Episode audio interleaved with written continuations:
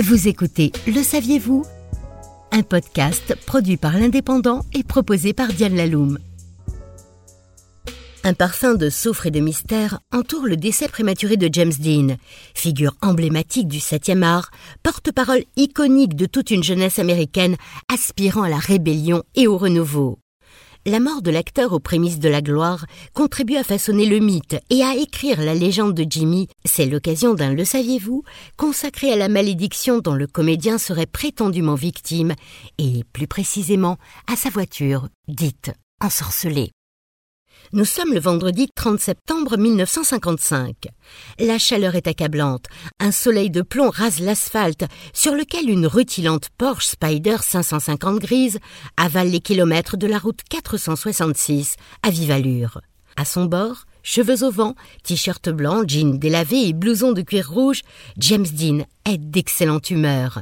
Certes, on l'a verbalisé un peu plus tôt pour excès de vitesse, 110 km heure au lieu des 90 tolérés, mais au fond, qu'importe. Un sourire doit étirer ses lèvres quand il songe à l'ironie de la situation. Il y a deux jours, il participait au tournage d'une publicité pour la prévention routière. En voix off, il disait Soyez prudent sur la route. La vie que vous sauverez sera peut-être la mienne. Tout sourit à l'artiste.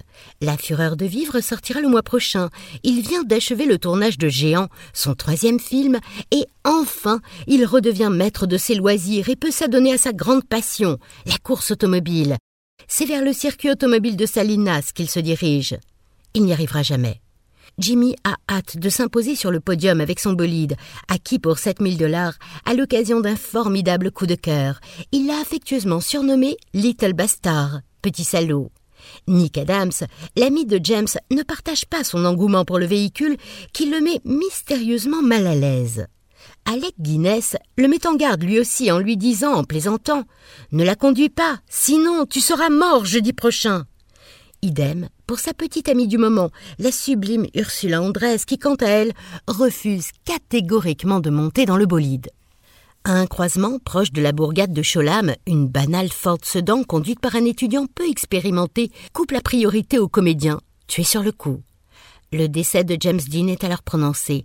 Cependant, l'histoire ne s'arrête pas là, et la Porsche 550 Spider va encore faire couler beaucoup d'encre.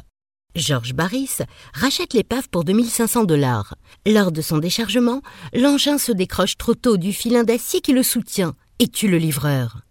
La série macabre se poursuit avec la mort d'un médecin fan de vitesse qui avait fait l'acquisition du moteur de Little Bastard et d'un adolescent qui eut la jambe brisée quand une pièce du véhicule exposé à Sacramento se fracassa sur son membre.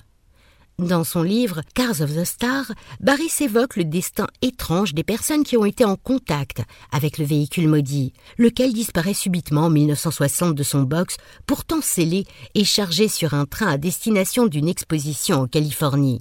À en croire l'auteur, la Christine de Stephen King est en passe d'être détrônée. Il n'empêche que le tragique destin de James Dean a nourri de nombreuses superstitions et autres rumeurs troublantes. Maïla Nurmi, actrice de films d'horreur et réputée pour être une fervente adepte des cultes sataniques, a été humiliée par l'acteur qui avait réfuté leur liaison devant la presse. Pendant le tournage de La Fureur de vivre, elle aurait maudit James et ses acolytes.